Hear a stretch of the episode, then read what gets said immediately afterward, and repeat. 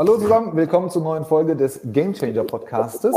Und heute habe ich Next Level Game Changer an meiner Seite. Die Kombination ist echt ähm, herausfordernd. Ich bin richtig froh, dass sie heute Zeit hat. Ja, es ist eine Sie, Gott wieder mal. Ähm, kümmert sich um die Deutsche Autobahn GmbH des Bundes. Finde ich sowieso interessant. Ich werde sie gleich mal fragen, ob sie für Baustellen zuständig ist und was man auf der A3 äh, von, von Köln aus machen kann.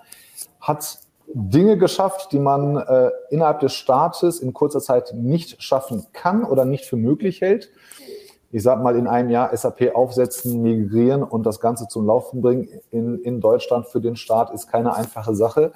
Und dann wird sie mir gleich auch noch erzählen, wie das Ganze so ist, wenn man mit 16 Bundesländern spricht und alle sind Männer und ähm, alle wissen, ähm, dass, dass, dass man vielleicht äh, die Sachen vielleicht ein bisschen besser machen kann oder besser machen will und dann kommt eine junge Frau daher und sagt, Jungs, ich zeige euch mal, wie das geht.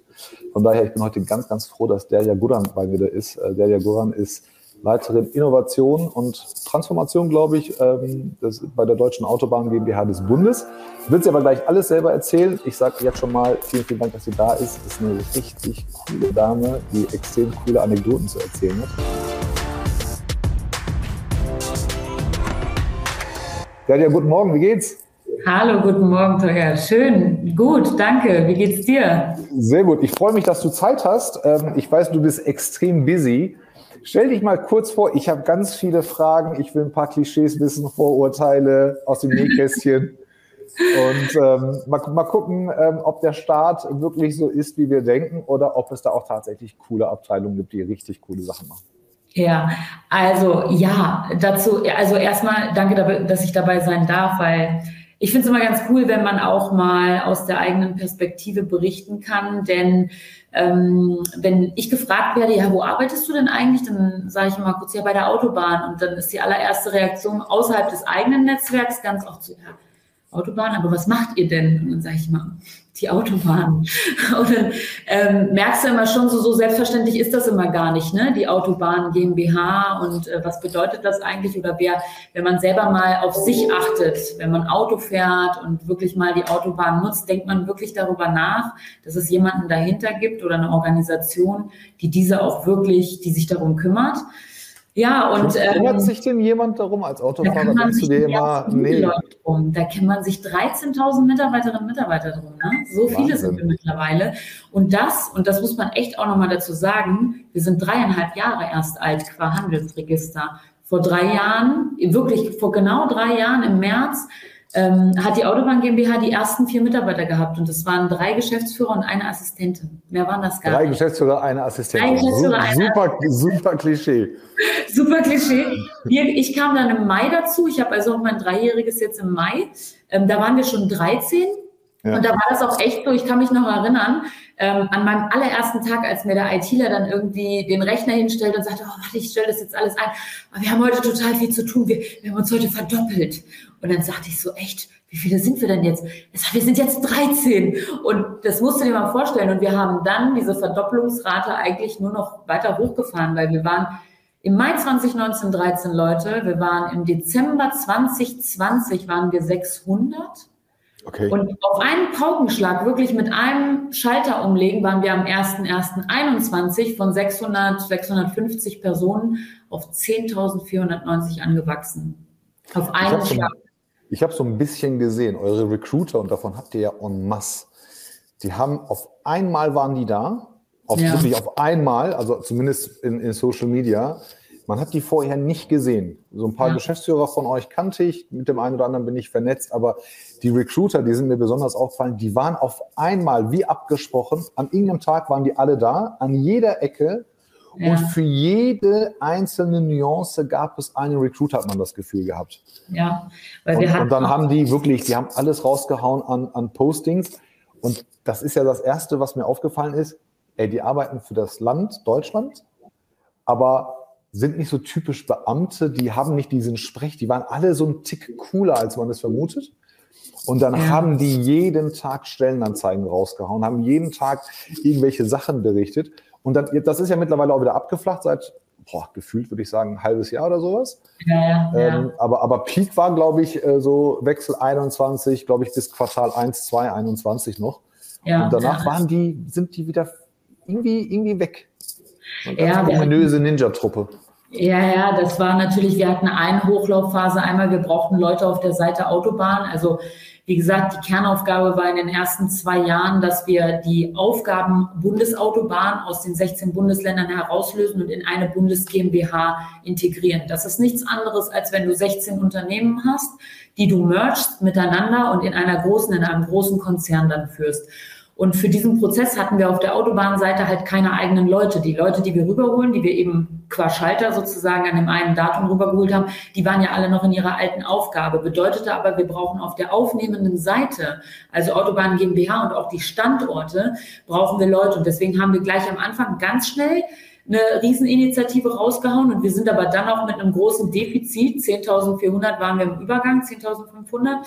Ähm, wir, wir sind aber in der Zielkonstruktion, ich glaube, 13.000, 14.000.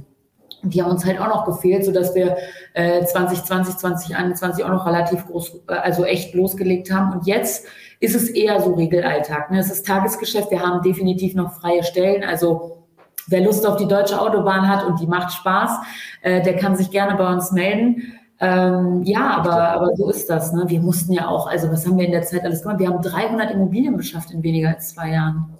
Oder, wie, wie, macht man das? Also es, es war ja per Gesetz, dass es die deutsche ähm, Autobahn GmbH geben soll.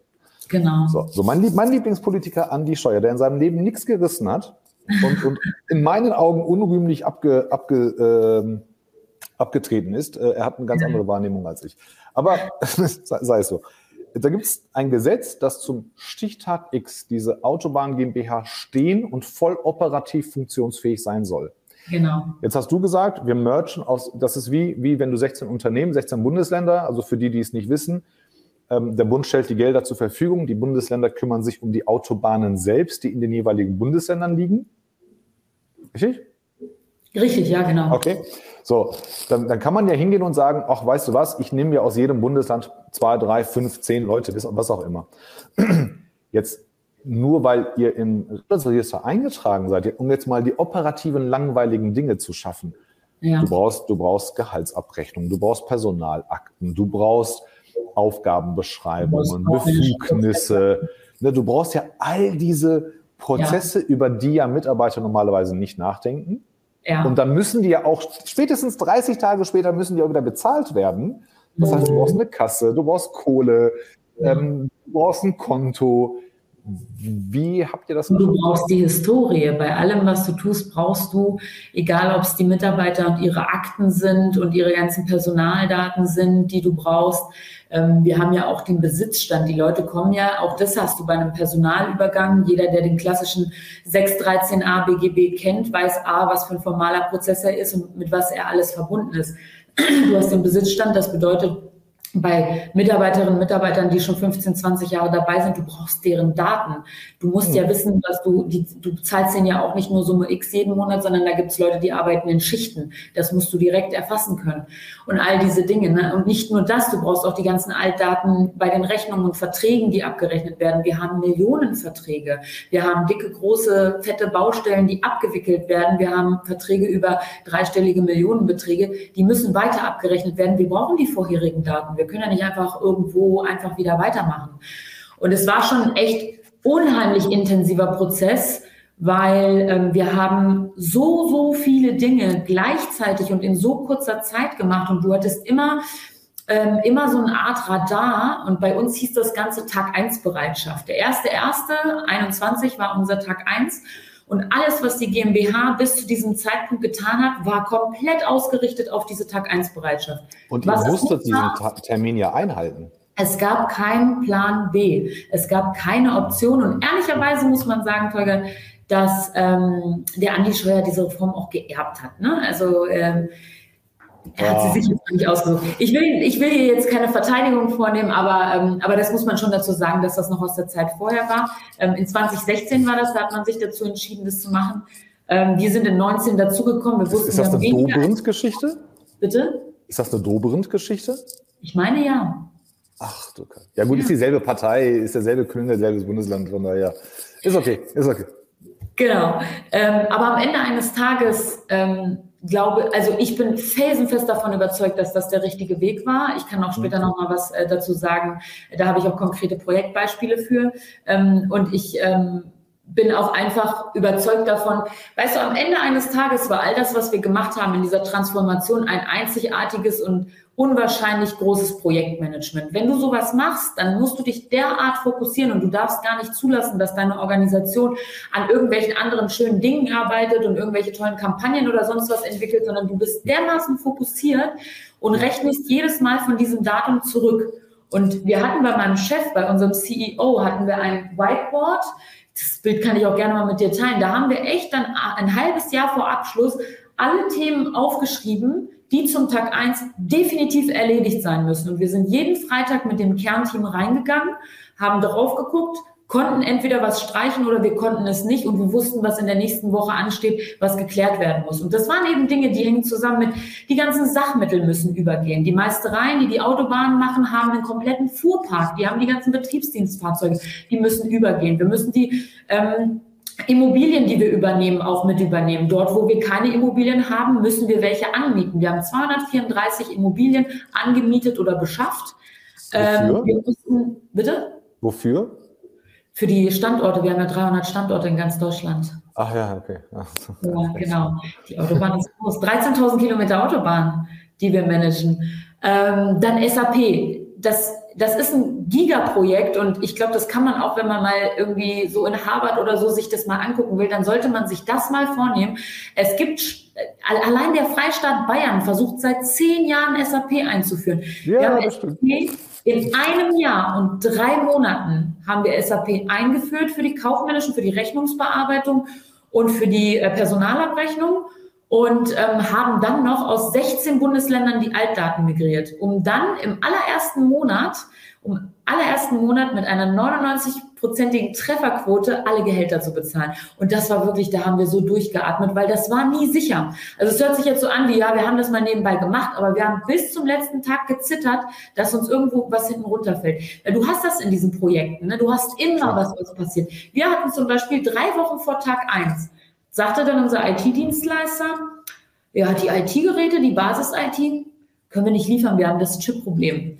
Gut, wie viel könnt ihr denn liefern? Ja, müssen wir mal rechnen, aber wahrscheinlich so, also statt 8000 Geräte 1700 und 1000 sind schon verteilt. Ich sag, ihr könnt 700 liefern. Ja, ich sag, dann sagt das doch gleich. Ja, für 10.000 Leute da draußen, 700 Geräte, was machst du da? Weißt du? So wie gehst du damit um am ersten Tag? Und teilweise haben wir wirklich so hands-on und so wirklich, ähm, auch teilweise äh, mit, mit einfachen Methoden. Da sind wirklich dann Leute in den Standorten mit einem Rechner in 33 Standorte gefahren und haben die ganzen Rechnungen am Anfang eingetippt. Es ging Ach, ja nicht anders, wir hatten keine Rechner. Es funktionierte nicht anders. Ne? Und so haben wir uns dann immer wieder geholfen. Oder wir hatten von 2700 Mitarbeitern in Summe, hatten wir die Personaldaten im Dezember noch gar nicht. Das heißt, wir Ach, sind wirklich losgelaufen und haben gesammelt. Wir sind, da sind Leute, wir haben Leute angerufen, gesagt, pass auf, in Bochum fehlen uns 30 Daten. Die sind durch die Gänge gelaufen und haben eingesammelt. Die haben wirklich die Listen durchgeguckt, von wem könnte uns was fehlen. Und die einzigen, die uns untergegangen sind, das waren dann immer so Leute, die noch zwischendurch mal ihre Kontodaten geändert haben. Da haben wir es dann noch irgendwie geschafft, eine Abschlagszahlung zu machen, sodass wirklich alle am Ende Gehalt bekommen haben. Aber ich meine, an sowas wirst du gemessen. Stell dir vor, wir hätten fünf Prozent nicht auszahlen können, weil uns Daten fehlen. Da hast, du hast verloren, wenn du, wenn, ja. wenn du das nicht gewährleistest. Ne? Boah, muss, muss, man für so, muss man solche Aufgaben geboren sein? Oder, oder, oder ist das so eine Sache, also ist das so eine Sache, die du schon immer hattest, dass du gesagt hast, wenn es komplex wird, fange ich erstmal an, mich warm ja. zu laufen? Oder? Ja, also man muss echt dafür gemacht sein, A, komplett in Projektstrukturen zu arbeiten. Das ist keine Linienaufgabe. B, man muss auch dafür geboren sein, sich wirklich in Dinge reinzudenken, mit denen man auch vielleicht nicht tagtäglich zu tun hat. Auch ich bin keine Personalerin. Auch ich bin überhaupt nicht die, der, der Profi für SAP. Die Profis haben wir natürlich an Bord, die das dann gemacht haben. Aber du musst affin dafür sein und du musst auch wirklich offen dafür sein, Stresssituationen auszuhalten und du brauchst natürlich ein, ein echt gutes Team. Hinter dir, vor dir, die Chefs, die Partner, die Kollegen, die Mitarbeiter. Du brauchst ein Team, das zusammenhält, weil sonst ist es nicht machbar.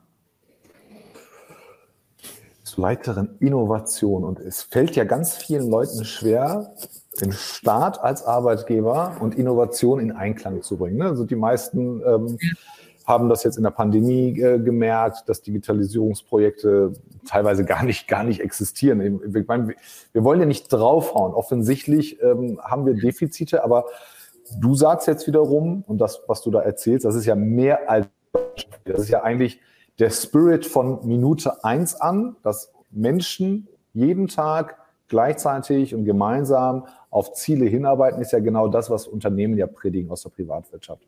Ja. Und ähm, wir haben ja vorher schon gesprochen, also ich glaube dir das auch, ich glaube, du gehst da komplett voll auf und du, du bewertest das auch richtig, dass in Projekten auch vieles schieflaufen kann, aber konzentrierst dich auf die, auf die positiven Seiten und auf die Erfolge. Was ist denn so dieses, wo, wo hört das auf? Wo ist so der Moment oder was passiert, wo du denkst, shit, in der Privatwirtschaft hätte ich hier keine Hürde vor mir? Ja, wo, bremst also, dich, wo bremst dich der, in Anführungsstrichen, der Staat am meisten? Das erlebe ich tatsächlich echt oft. Ähm, ich glaube, der Staat, und das haben, sehen wir ja auch als Privatperson an vielen anderen Stellen auch, der hat sich in vielen Fällen echt totbürokratisiert. Und danke, danke, dass das einer vom Staat auch mal sagt. Ja. Ich kann mittlerweile echt, ähm, ich kann mittlerweile echt nachvollziehen, warum für den öffentlichen Sektor ganze Studiengänge angeboten werden. Es ist echt, ja, ne? Also teilweise, es ist auch echt eine andere Welt. Es ist auch eine andere Kultur. Und wir haben tatsächlich beides. Wir haben Leute wie mich von der Privatwirtschaft. Wir haben aber auch Leute aus dem öffentlichen Sektor. Die Mischung macht es tatsächlich am Ende, weil du brauchst die, die wissen, wie das System funktioniert. Von denen muss man lernen, weil man bewegt sich eben selbst auch in diesem Kreis. Ähm, es ist aber am Ende tatsächlich so, dass an den Tagen, wo wir spüren, dass, dass eben genau diese Grenzen eintreten, dass wir Entscheidungen eventuell doch nochmal mit unserem Gesellschafter abstimmen müssen, wo du weißt, dass man es in der Privatwirtschaft anders gemacht hätte. Prozesse, die eventuell ähm, in der Privatwirtschaft vielleicht eher in den mittelständischen Unternehmen schneller funktioniert hätten. Konzerne mhm. sind ja mittlerweile auch so weit, dass sie Wochen brauchen, bis sie irgendwelche Zusätze ja, bereitstellen. Sind ja teilweise mächtiger und bürokratischer als Staaten. Ja, das stimmt. Aber da merkt man dann schon und man denkt dann auch so, wow, da würden wir ganz anders mit umgehen, wenn wir jetzt wirklich eine private GmbH wären. Und dann denkst du schon so, ey, warum gebe ich mir das eigentlich? ähm, auch als einzelne Person.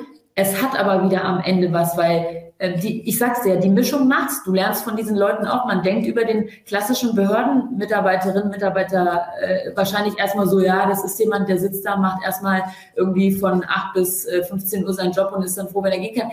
Ey, ganz im Gegenteil. Ich habe Leute erlebt, ja, die dann auf einmal so mitgezogen haben, weil sie, weil sie auch mit dieser Transformation, die wir gemacht haben, auch wieder so ein, so ein Projekt fürs Leben mal hatten, ja. Und, ähm, und wenn man dann zusammen am gleichen Strang zieht und wenn dann die Dinge doch irgendwann laufen und man diese, man diese Knoten löst, die man erstmal unlösbar erscheinen, dann kommt man so zu so einem Erfolgsgefühl, dass man denkt, gut, das halte ich jetzt noch aus, weißt du? Es hat am Ende einfach wieder echt seine Vorteile und es ist auch einfach echt, ey, wir machen die Autobahnen da draußen.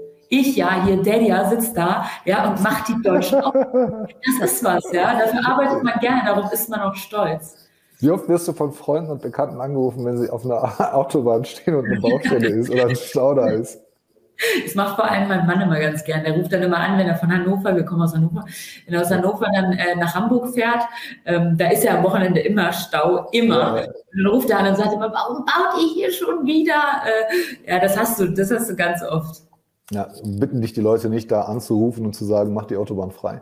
Ja, das, das hörst du schon ganz oft. Ich wünschte, ich könnte es auch, aber äh, ja, manche Baustellen sind nicht zu vermeiden. Die brauchen wir. Lass, lass, uns, lass uns da mal ein bisschen tiefer einsteigen. Also ihr seid, ihr seid eine GmbH, ihr funktioniert wie eine GmbH mit dem Unterschied, dass ihr wahrscheinlich total überschuldet seid, aber das Amtsgericht interessiert sich nicht dafür. Oder ihr habt einfach so viel Kohle und eine Patronatserklärung, ähm, ja. dass, alle, dass alle eure Schulden jederzeit bezahlt werden und ihr habt Garantien. Ist ja egal. Also Fakt ist, ihr seid zahlungsfähig ja. ähm, und habt ohne Ende Mittel. Ihr dürft machen, was ihr wollt. Theoretisch habt natürlich auch Budgets.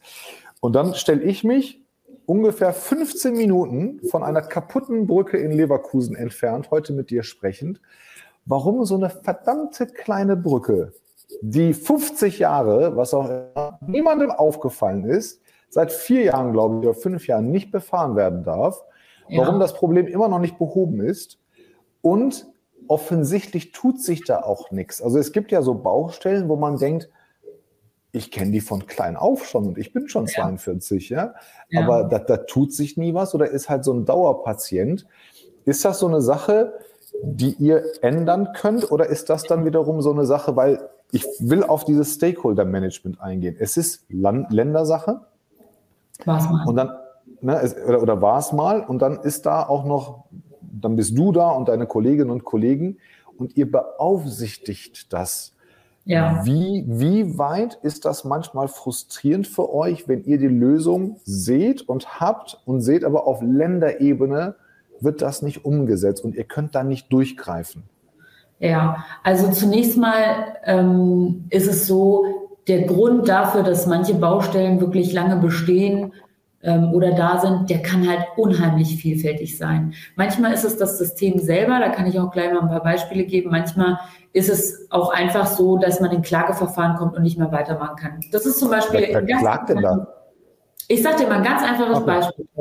Wir haben eine große Baustelle und was wir machen, und das ist auch politisch gewollt und eigentlich auch wirklich richtig, um den Markt so ein bisschen ähm, auch in Bewegung zu bringen. Wir schreiben bei wirklich großen Projekten Fachlose aus. Du hast Teillose, du hast einmal die Verkehrssicherung, du hast die Baustelle selber, du hast ähm, äh, die Telematik und, und, und du schreibst Fachlose aus. Und dann sagen wir jetzt mal, die Verkehrssicherung wird vergeben. Äh, irgendein Anbieter hat gewonnen, da ist auch schon alles klar. Jetzt haben wir auch schon die Baustelle vergeben, da wird aber geklagt. Was passiert? Wir kommen in Verzug mit der Baustelle. Wenn aber die Verkehrssicherung ihren Auftrag hat und auch dort nicht geklagt wurde, dann wird die Verkehrssicherung die Baustelle eingerichtet, ohne dass die Baustelle beginnen kann. Das ist das System in Deutschland. Wer, wer, wer, wer klagt denn da? Ein Beispiel dafür, beispielsweise äh, äh, ein großer Anbieter in der Bauindustrie gewinnt und der andere ist mit dem Ergebnis nicht einverstanden. Ah, okay, die, die klagen das Vergabeverfahren dann an. Genau, das Vergabeverfahren äh, ist dann sozusagen erstmal im Klageverfahren und dann kannst du eben die Baustelle selbst nicht aufmachen, aber die Baustelle muss eingerichtet werden, weil du hast ein Fachlos vergeben. Der Verkehrssicherer hat seine Aufgabe aufzunehmen. So, das ist das System in Deutschland. Das kann passieren und dann siehst du halt Baustellen, wo aber keiner baut. Wenn du jetzt von den Brücken sprichst, dann ziehe ich immer ganz gerne den Vergleich bei den Brücken, unabhängig davon, dass wir natürlich jetzt, wir haben halt vieles von den Ländern übernommen. Für vieles müssten eigentlich auch noch andere gerade stehen. Ähm, aber da ist aber es eben, wollen wir heute nicht reden. Da ist es aber eben auch wie, wie äh, müsstest also NRW mal fragen, was denn mit der Rammedetalbrücke war. Nein, ähm, da ist es eben. Ja, Herr Laschet war jetzt nicht so und der Herr Wü den, an den Wüst komme ich leider nicht dran. Ich hätte den gerne auch mal hier, aber der will nicht. Ja. Nein, aber es ist am Ende wie auch ähm, an so einem OP-Tisch. Manchmal machst du auf und du siehst erst dann, was da wirklich ist. Und mhm. so ist es mit manchen Brücken, gerade jetzt in dieser Zeit in Deutschland auch. Was kein Geheimnis ist, ist, dass wir in Deutschland einen Sanierungsstau haben. Wir hängen hinterher. Wir müssten mindestens mal doppelt so viel machen, ähm, um überhaupt annähernd an das heranzukommen, was wir an, an Sanierungsstau haben. Und deswegen ist es auch so unwahrscheinlich wichtig, dass insbesondere das Thema Brücken jetzt immer mehr und mehr in den Fokus genommen wird. Denn, weißt du, vielleicht ist es eben auch nicht die letzte, die wir schließen müssen. Denn was uns nicht passieren darf, ist, dass wir Genua in Deutschland haben, dass uns irgendwo ja. eine Brücke einstürzt und wir haben das nicht kommen sehen. Das ist das allerletzte, was der Bund, der Staat die Regierung oder auch wir als Autobahn in irgendeiner Weise wollen. Ja, und dafür dann die Prügel einzustecken, ist dann, äh, das, das ist dann der Preis, den wir dafür bezahlen. Ja, also es ist tatsächlich, also der Standort Deutschland ähm, machen wir uns nicht so, also Genua war schon schlimm genug, aber wir haben nochmal ganz andere Anforderungen an uns selber. Ne? Also genau. das ist, ähm, ich will das auch gar nicht vergleichen, aber, aber ähm, wenn in, bei anderen Airlines Flugzeuge abstürzen, was schon tragisch genug ist, ähm, ja. ist das schon sehr schlimm. Wenn das einer Lufthansa-Maschine passieren würde, ist unser eigener Anspruch ja. natürlich, natürlich hinüber und auch, auch die Reputation. Das darf man halt nie vergessen. Man sollte das nicht vergleichen. Ähm, aber wir stehen hier auch für etwas, äh, alle gemeinsam und ähm, können uns andere Dinge, die woanders vielleicht passieren oder in Kauf genommen werden und, und genauso tragisch sind, die können wir hier einfach nie akzeptieren. Das, das, ist, das, ist, schon mal, das ist schon mal Fakt. Ähm, ich, ich will ja nie so ein Gender-Thema daraus machen, ne? aber so, so ich finde dich halt sehr, sehr cool. Alles, was ich von dir sehe, hat immer gezeigt, ey, die weiß nicht nur das, was sie macht, die geht da auch bewusst und extra rein. Also ich mag ja Menschen, die extra dahin gehen, wo es weh tut. Ja und kommen dann raus, ohne sich einen Schlag abgeholt zu haben und, und alle anderen sind auch noch zufrieden, dass dieser Mensch da gewesen ist. Baustelle, Autobahn, Autos, Lobby ist immer so eine Männergeschichte. Ja. Und jetzt kommt dann so die Delia da rein, wie du gerade so, so sanft gesagt hast. Ja, kümmerst dich um, ich sag mal, mindestens 16 Ansprechpartner, kennst wahrscheinlich alle Autobahnen in Deutschland und kannst wahrscheinlich sagen, in welchem Bundesland welcher Minister seinen Job nicht machen kann oder, oder nicht machen will äh, oder wer mit wem klüngelt. Aber am Ende des Tages ist das ja wahrscheinlich immer noch so ein bisschen männerdominiert oder deutlich männerdominiert.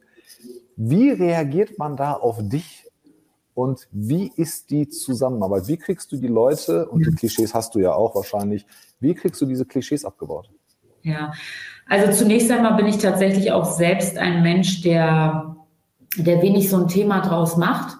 Aber wenn wir mal bei den Fakten bleiben, dann bin ich ganz oft die einzige Frau am Tisch. Und, und dann noch nicht Deutsche. Dann noch nicht Deutsche und meist ziehe ich den Altersdurchschnitt dann auch nochmal äh, ziemlich heftig runter.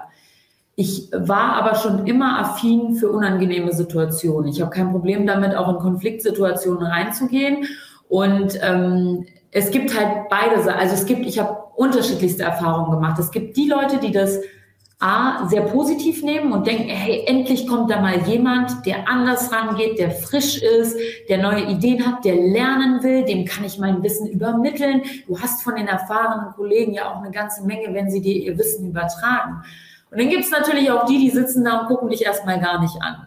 Und du merkst richtig, der Blickkontakt geht nur zwischen den Männern hin und her. Und ähm, entweder reagierst du charmant, an irgendeinem Punkt bringst du dich ein. Du musst halt immer sehr darauf achten, dass sich der richtige Moment ergibt. Ich habe aber auch kein Problem damit, mit so einem älteren Herrn mal zu streiten. So, sollte man auch, wenn, wenn, sein, wenn sein muss, dann sollte man auch keinen, Rück, sollte man keinen Rückzug machen. Dann macht man keinen Rückzug, genau. Und das ist immer das, was am Ende die äh, Kollegen auch ja meistens von einem überzeugt. Also es kommt immer ganz drauf an, ist es jemand auf unserer Seite, ist es jemand auf der anderen Seite. Ähm, es kommt immer ganz drauf an, um welche Themen geht es. Ähm, aber was ich für mich als Frau und auch als Frau mit einem mit einem Background oder mit mit Migrationshintergrund einfach gelernt habe, ist einfach machen. Scheiß drauf. Auch wenn es jetzt erstmal so ein bisschen ähm, ja auch, auch ja es ist so. Am Ende einfach machen, sich nicht aufhalten lassen und diese unangenehmen Situationen, die sich ab und an mal ergeben, auch aushalten. Ähm, am Ende, weißt du, kannst du Tolga, kannst du machen, was du willst. Irgendwer findet sowieso immer Scheiße. Genau. Und äh, von daher sollte man von sich und äh, dem, was man tut, überzeugt sein. Und ich ähm, habe wirklich in diesen zwei Jahren Transformation bei der Autobahn die Autobahn kennen und vor allem auch lieben gelernt. Und dafür ziehe ich das eben auch durch. Du warst ja, du warst ja vorher schon bei Avelio, warst du ja Projektleiterin und, und ähm, warst dann Referentin der Geschäftsführung. Jetzt bist du ähm, und, und kennst dich mit Risiken aus, weil du auch noch Risikomanagement gemacht hast. Und jetzt bist du Innovationsleiterin. Wie innovativ ist unser Staat eigentlich in, in Themen Verkehr, Mobility, ähm, Autobahn? Und, ja. was, und was davon wissen wir noch nicht? Ja. Aber was also, du verraten darfst. Ja, der Staat ist, glaube ich, wenn ich jetzt mal auf den Verkehrssektor ja. gucke und über den sprechen kann, ich glaube, dass sehr, sehr, sehr viel mehr gemacht wird, als gesehen wird, weil was die öffentliche Hand nicht gut kann, und auch wir haben ganz großen Aufholbedarf, tue Gutes und rede darüber. Ja, und wir Publicity gibt es nicht. Viele Dinge, ja, reden wir einfach gar nicht. Wir haben so viele Pilotprojekte auf der Autobahn, die kein Nutzer dieser Welt äh, sieht, die keiner irgendwie erkennt. Natürlich ist da auch noch Aufholbedarf im, im Großen und Ganzen, aber ähm, wenn ich jetzt mal gucke, ähm, also ich habe ja mit dieser Abteilung Innovation, die aufzubauen, ich habe ja ganz allein angefangen. Dann habe ich mir erst zwei Kollegen mit ins Team geholt, da waren wir zu dritt und haben gesagt, wie machen wir das eigentlich in dieser Welt? Ne? Wir haben den Staat, wir haben uns, wir haben unsere Kollegen, wir haben die alte Welt, wir haben die neue Welt, wie bringen wir das zueinander? Du musst halt was kreieren, was schaffen, was zu deiner, was zu deinem Unternehmensziel und Zweck passt. Es darf jetzt, es kann bei der Autobahn GmbH auch nichts total high, classy und super schick und alles sein. Also so Startup-Feeling, das würde zur Autobahn selbst auch nicht passen, auch als Unternehmen nicht. Ähm, wir arbeiten aber super gern mit solchen Leuten eben auch zusammen und holen den Drive aber mit rein. Und wir versuchen immer etwas herzustellen, wo sich alle Leute wohlfühlen. Auch diejenigen, die seit 30, 40 äh, Jahren mit in der Behörde mit dabei sind, jetzt aber Bock haben auf was Neues. Und das ist, glaube ich, das, worauf es ankommt, ähm, dass wir in dieser Welt, in der wir sind, etwas kreieren, wo sich jeder wohlfühlt, wo jeder mit umgehen kann. Und was in meiner Abteilung mir unheimlich wichtig ist, wir brauchen Fachlichkeit. Wir wollen keine Innovationsabteilung sein, in der wir darüber nachdenken, wie der innovative Bürostuhl aussieht oder wie ähm, wir irgendwie die Räume gestalten können, sondern für uns geht es wirklich um das Kerngeschäft, um das Produkt Autobahn. Wie können wir die Autobahn der Zukunft heute gestalten und wie können wir spürbar Verbesserungen für Nutzer erreichen. Deswegen arbeiten wir ganz viel in Pilotprojekten, zum Beispiel bei dem Thema äh, Energie ähm, sind wir jetzt dabei, unsere äh, Verkehrsleitzentrale in Leverkusen mit PV auszustatten. Das ist der erste Pilot, an dem wir gucken wollen, wie wir dazu kommen, unsere Standorte selbst mit der Energie zu erzeugen, die wir vor Ort gewinnen können. Mhm. Ähm, das ist zum Beispiel so ein Projekt. Wir haben das große Ladesäulenprojekt, das wir auch im Auftrag des Bundes umsetzen. Da muss man auch sagen, die Initiative kommt vom Verkehrsministerium, vom Staat selber. Wir sind nicht von der Autolobby? Sie kommt grundsätzlich vom, also es ist etwas, was schon von der nationalen Leitstelle gemeinsam okay. mit dem Verkehrsministerium tatsächlich ehrlicherweise entwickelt wurde. Wir sind jetzt ja so ein Daimler-Thema oder so oder so ein Porsche-Thema.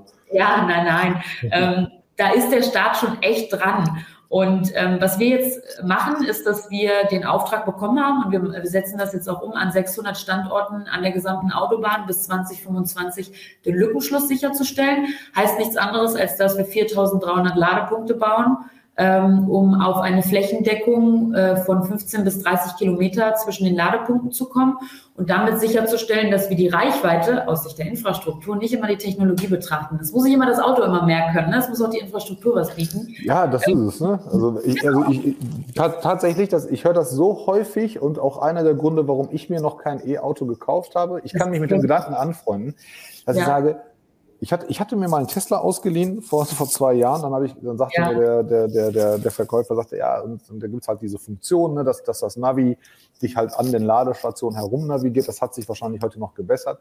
Und dann ja. habe ich mal geguckt, wo diese, diese, diese Hyper- oder Fast Charging Station ist. Die ist 70 Kilometer weit weg von mir gewesen. Ja, und, ja. und dann denkst du dir, ja gut, ähm, das wird sich natürlich über die Jahre noch verbessern, aber ich glaube, das ist so Aufgabe, das wünsche ich mir als Bürger auch. Ich kriege die Prämie, ich soll ein E-Auto nehmen oder ein hybrides Fahrzeug.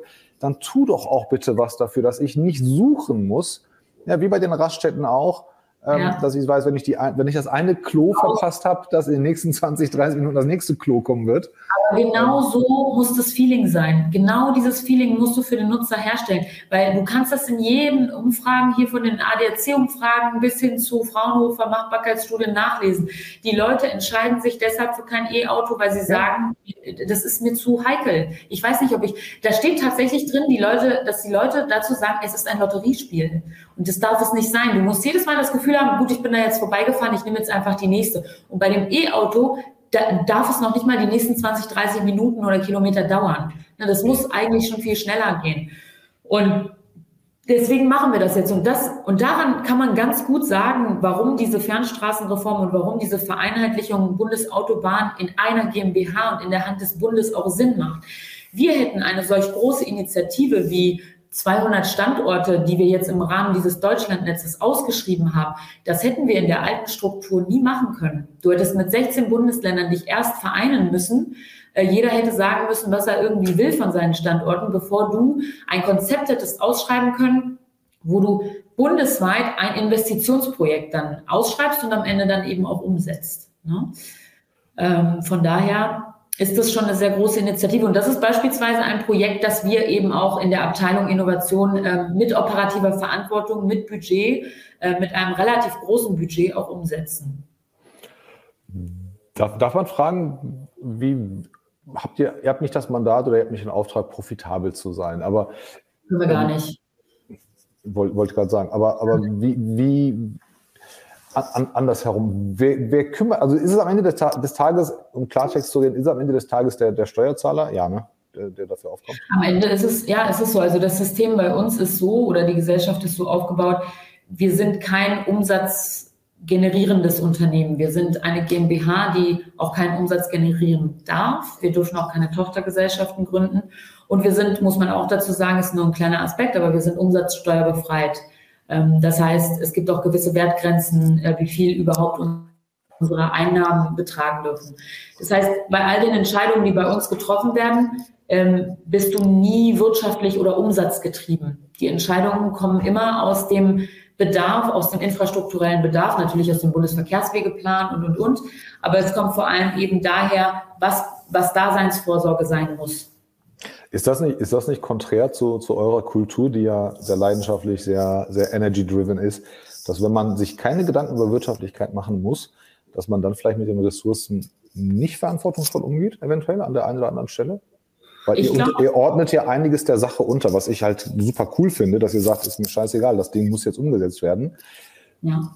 Wo, wobei es am Ende des Tages habt ihr wahrscheinlich ein, zwei Mal im Jahr irgendeinen, irgendeinen Ausschuss, dem ihr Rede und Antwort stehen müsst. Ja. Ähm, aber dann, also dann, dann ist es halt so. Ja, du hast halt am Ende immer den Bundesrechnungshof, dem musst du Rede und Antwort stehen. Das heißt, am Ende ähm, ist es nicht so, dass wir freie Hand haben und mit den Steuergeldern machen können, was wir wollen. Dafür werden wir am Ende auch gerügt und gemahnt vom Bundesrechnungshof. Ich glaube tatsächlich, ähm, dass wenn du das mal andersrum betrachtet und, äh, betrachtest und du gibst ein solch großes Projekt, die eine bundesweite Initiative, 600 Standorte mit Ladesäulen auszubauen, gibst du jemandem, der wirtschaftlich denkt, dann sucht er immer den möglichst geringsten Widerstand. Ergo, er sucht den Weg, wo er am meisten Geld einbehält. Wenn du mit einer solchen, mit einer solchen Einstellung an die Daseinsvorsorge für Bürgerinnen und Bürger rangehst, halte ich das nicht für sinnvoll. Und ich glaube, das ist genau das, was wir, diejenigen, die wir trotzdem natürlich auch effizienzgetrieben sind, aus der Privatwirtschaft kennen wir das. Ähm, das, das ist das, was wir uns als, ähm, als unsere Mentalität einbringen können, um gut mit dem, was wir haben, und zwar Steuergelder, das ist Treuhandvermögen, ähm, um gut damit umzugehen, richtig damit umzugehen, aber trotz allem immer nach Möglichkeiten zu suchen, eben nicht zu sagen, gut, dann kostet es eben mehr ne? sondern ähm, da einfach den guten Mittelweg zu finden. Also dir, dir glaube ich das. Dir wäre ich auch nicht böse, wenn du Geld verschwenden würdest, weil du es halt vernünftig erklärst. Was halt viele Politiker, besonders in der Maskenaffäre und in der letzten Zeit äh, im, im Land nicht geschafft haben. Ja, Respekt. Also du merkst auch, also Politik und ich, wir sind jetzt auch nicht die ganz, ganz großen Freunde. Ja, bist du eher, nicht ganz mit. nee, liegt, liegt aber nicht an der Politik. Ich finde Politik sehr interessant. Ich habe ein Problem mit den handelnden Menschen, da, aber ähm, äh, das ist, das ist eine ganz andere Geschichte. Jetzt haben wir einen neuen Verkehrsminister, den Herrn Wissing, FDP. Ähm, ja. Der vorherige war ja äh, CSU, Andi Scheuer, wie gesagt, Talent, talentfreier Minister in meinen Augen. Ähm, aber hat wahrscheinlich auch das eine oder andere vernünftig gemacht. Ist euch das, und ich will gar nicht auf die Partei eingehen, aber ist euch das egal, wer Verkehrsminister ist, weil ihr sagt, wir haben hier einen ganz klaren Auftrag und müssen, haben jetzt einfach einen neuen, mit dem wir klarkommen müssen? Oder ähm, ist das so, dass man sagt, okay, bei dem kann man das ein oder andere besser forcieren, was man halt vielleicht früher nicht ja. konnte oder auch umgekehrt? Äh, jetzt muss ich wahrscheinlich sogar aufpassen, was ich sage, aber nein, tatsächlich ist es so, ähm, dass, wenn ich das so offen sagen darf, dass die Entscheidung ähm, hier in der Autobahn sehr positiv, auch ich persönlich habe sie sehr positiv wahrgenommen. Ähm, ich glaube nämlich schon, dass genau mit der Wahl, die jetzt getroffen worden ist, wir genau das, was du gerade gesagt hast, auch wirklich machen können. Mhm. Wir können neue Impulse setzen. Persönlich bin ich auch sehr überzeugt davon, dass diese junge, neue, junge Regierung wirklich neuen Drive reinbringt. Man kann dem Ganzen skeptisch gegenüberstehen oder auch nicht. Ich persönlich finde, A, sie haben sich bis jetzt ganz gut gemacht und B, ist es genau das, was ich persönlich brauche, um meine neuen Ideen einzubringen. Und ich nehme das auch jetzt schon in dieser kurzen Zeit, die das Verkehrsministerium ja eben auch schon neu regiert ist, nehme ich wahr, dass da schon dieser neue Drive reinkommt. Ich glaube, dass die Regierung ähm, für die kommende oder die laufende Legislaturperiode andere Baustellen in diesem Sinne hat als die Autobahn GmbH per se. Ich weiß, wir haben das Brückenthema. Das ist bei uns eines der strategisch wichtigsten Themen im Moment auch mit der Regierung gemeinsam. Ähm, aber ich glaube schon, dass, also ich bin ganz ehrlich positiv von dem Ergebnis ähm, angetan und freue mich auch auf die Zusammenarbeit mit den Kollegen jetzt in der mhm. Zukunft. Ja, also zur, zur Verteidigung muss man sagen, die neue Regierung, man egal ob man die eine oder andere Partei mag oder nicht, also sie hat eine faire Chance verdient, ist noch nicht so lange da und ich glaube, die Welt hat auch ganz andere, um in dem Wortspiel zu bleiben, ganz andere Baustellen gerade als, als die eine oder andere Baustelle auf, auf, der, auf der deutschen Autobahn. Von, da, von daher darf man das. Ähm, ich drücke ein bisschen auf die Tube, ich höre schon, dein, deine Agenda klingelt im Hintergrund. Ist die Deutsche Autobahn GmbH ein guter Arbeitgeber, bei dem man Karriere machen kann? Die Autobahn GmbH ist ein guter Arbeitgeber, bei dem man Karriere machen kann. Man muss sich aber darauf einstellen, dass die Autobahn GmbH selbst noch sehr jung ist, selbst noch sehr viel lernt, sich in jedem Falle noch optimieren muss und dass man ein bisschen dafür gemacht sein muss, Chaos auszuhalten. Das darf man, glaube ich, ehrlich so sagen. Wenn ich als Berater da reinkommen will, komme ich ganz normal rein oder muss ich an einer Ausschreibung teilnehmen? Du musst an einer Ausschreibung teilnehmen. Ach Mist. Du musst ja, Nee, mache ich nicht. Dann werden wir wahrscheinlich nie zusammenarbeiten, weil ich. Meine Devise, in, meine Devise in der Abteilung Innovation, keine Berater mehr, wir machen es mit eigenen Leuten. Warum nicht? Herr, Frau von der Leyen hat jede Menge von denen geholt. Da schlägt das Herz dann für. Die eigenen Leute bringen Passion mit. Ja, ich, ja gut. Nee, aber gut, ich, ich glaube, ich habe bei euch da auch nicht, nicht so viel zu tun. Ja, Andi, Andi Scheuer hat auch jede Menge äh, Berater geholt, die am Ende dem nur das gesagt haben, was ja, er wusste. Das war, auch, das war auch unsere allererste Aufgabe. Wir waren zu 13 und da saßen dann auf einmal Hundertschaften. Die alle rauszuschmeißen, war das allererste, was wir machen mussten. Echt? Ja, das war der erste Auftrag. Alle raus, ah, raus. Ich, ich, glaube, dass, ich, ich glaube, wenn die, wenn, die, wenn die Tonaufnahme aus ist, haben wir ganz, ganz andere Themen oder ein anderes Mal. Ähm, ähm, was, was, was, also genau, Privatisierung und Maut, so meine letzten fachlichen Sachen. Die Maut hat ja nicht geklappt, aus unterschiedlichen ja. Gründen. Privatisierung klappt in anderen Ländern sehr gut. Ja, ja. Wie, wie immer im Leben, es gibt Vor- und Nachteile. Werden wir das in den nächsten zehn Jahren erleben, dass deutsche Autobahnen privatisiert, richtig privatisiert werden? Gehe ich nicht von aus. Halte ich nichts von und gehe ich nichts von aus. Sind wir das falsche Land dafür oder haben wir die falschen Gesetze dafür? Nein, also ganz persönlich die Privatisierung kann für viele Dinge attraktiv sein, aber nicht für die Daseinsvorsorge. Infrastruktur und insbesondere die Infrastruktur in Deutschland ist Teil unseres Wohlstandes. Das ist, was viele nicht kapieren. Das muss man sich an der, an der Rahmendetalbrücke angucken. Stell dir vor, noch 20 andere Brücken werden auf diese Art geschlossen. Wie sehr schränkt das unseren Wohlstand ein? Wie sehr schränkt das den Alltag für die einzelnen handelnden Menschen da draußen ein, die zur Arbeit fahren, die nichts anderes wollen, als einfach nur bequem hin und einfach bequem zurückzufahren? Infrastruktur ist, eine, ist der Bestandteil von Daseinsvorsorge und sie ist vor allem in Deutschland Bestandteil unseres Wohlstandes. Wenn wir den erhalten wollen, dann müssen wir sehr darauf achten, welche Entscheidungen wir treffen. Deswegen ganz persönlich, obwohl ich aus der Privatwirtschaft komme, halte ich von der Privatisierung im Bereich der Infrastruktur, im Bereich der Fernstraßen nichts. Okay, klares Statement, kann ich absolut nachvollziehen. Würde ich mich auch nach dem Plädoyer auch gar nicht mehr äh, nach, nachzufragen. Wie, wie bei je Am Ende müssen das andere entscheiden. Wie bei jedem Gast, drei schnelle Fragen. Ähm, was, was ist ein Power Skill? Was glaubst du, wenn du ein, ein Soft- oder Hard Skill nennen müsstest? Worin bist ja. du richtig gut? Was kann nur der ja äh, besser als jeder andere? Also ähm, das war auch schon in der, immer in der Uni so, wann immer ich einen Vortrag halten durfte, waren die Noten ganz gut. Wann immer ich eine Klausur geschrieben habe, hatte, konntest du schon immer eine ganze Note abziehen. Tatsächlich ist mein Power mein Mundwerk. ähm, und am Ende ist es tatsächlich so, wenn man keine Berührungsängste hat, wenn man mit den Menschen gerne zusammenkommt, wenn man weiß, dass es am Ende eben Menschen sind, mit denen man zusammenarbeitet ähm, und dann wirklich auch nicht auf den Mund gefallen ist, dann kommt man eigentlich immer zum Ziel.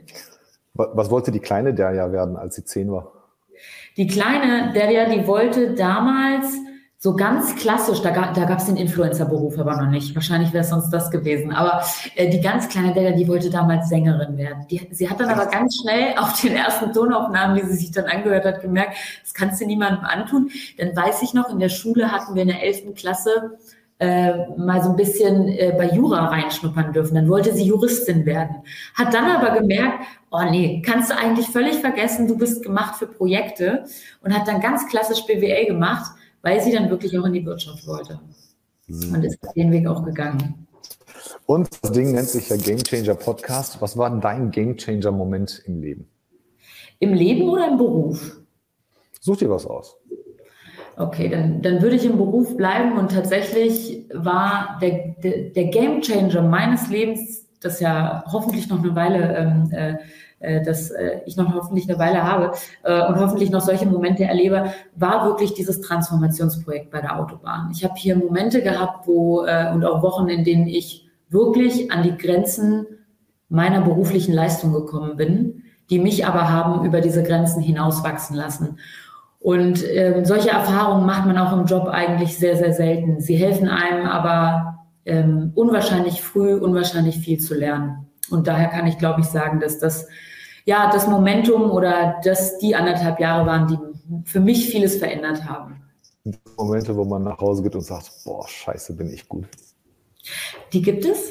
Ja, wenn man dann wirklich mal Erfolg hatte, wenn man lange an jemandem dran war und du weißt, wie Stakeholder Management ist und man kommt nicht durch, man ringt sich nicht durch und die Menschen sind und dann ist man irgendwann zu dem Ziel gelangt, dass man irgendwie das Projekt hat oder irgendwie einen bestimmten ein Verfahren durchgesetzt hat, irgendeine Vorlage durchgegangen ist und dann denkt man, ich habe es doch wieder geschafft. Ne? Es gibt aber auch die anderen Tage. Es gibt auch die Tage, an denen du nach Hause kommst und denkst, die kennst du bestimmt auch. Boah, warum mache ich das hier eigentlich alles? Die, die gibt es auch, aber die halten Gott sei Dank, solche Momente halten Sekunden bis wenige Minuten und ähm, dann erinnert man sich daran, warum man es macht und dass man eigentlich viel mehr schaffen kann, als, als nur mit dem einen Idioten äh, sich auseinanderzusetzen und äh, genau. dann ist das. Thema auch schon wieder erledigt. Ja, ja, vielen, vielen Dank. Sehr coole Dame, sehr cooler Gast. Äh, extrem sympathisch. Ähm, wenn ich in Berlin bin, lade ich mich gerne zum Kaffee ein. Mach das sehr gerne. Und, und komm du gerne vorbei. Ähm, hoffentlich auch heute das erste, aber nicht das letzte Gespräch. Jeder, der Delia nicht kennt, einmal bitte bei LinkedIn folgen. Wirklich, die, hat, die, die antwortet auch. Also ja. jemand, jemand, jemand vom Staat, der einfach auch antwortet. Also ähm, richtig, richtig gut. Ich bin froh, dass ich dich ähm, kennenlernen durfte. Wir sind eh in Kontakt und tauschen uns aus. Und ähm, ja, von daher, ich danke dir, allen anderen Zuhörern. Hoffentlich ähm, war es eine coole Folge. Lasst mir einen Kommentar da, eine Bewertung. Und äh, ich habe einen sehr guten Freund, Andreas Wiener, und von dem habe ich gelernt, jeder Gast darf sich selber verabschieden, indem er alles sagen darf, was er will, außer Danke für die Einladung. Und von daher sag alles, was du willst, außer Dank für die Einladung, und dann machen wir den Raum zu. Ja, ich hoffe, Tolga, es war nicht das letzte Mal, dass wir uns sehen und ich hoffe beim nächsten Mal auch persönlich allen da draußen hoffe ich, dass die ähm, Zeit äh, ja auch zu, zumindest zu einem gewissen Teil interessant war. Und wer über die Autobahn, die deutschen Autobahnen mehr hören, lernen und sich inspirieren lassen will, meldet sich. Danke vielmals. Ich sag's trotzdem. Ich danke dir. Bis dann, Ciao. mach's gut.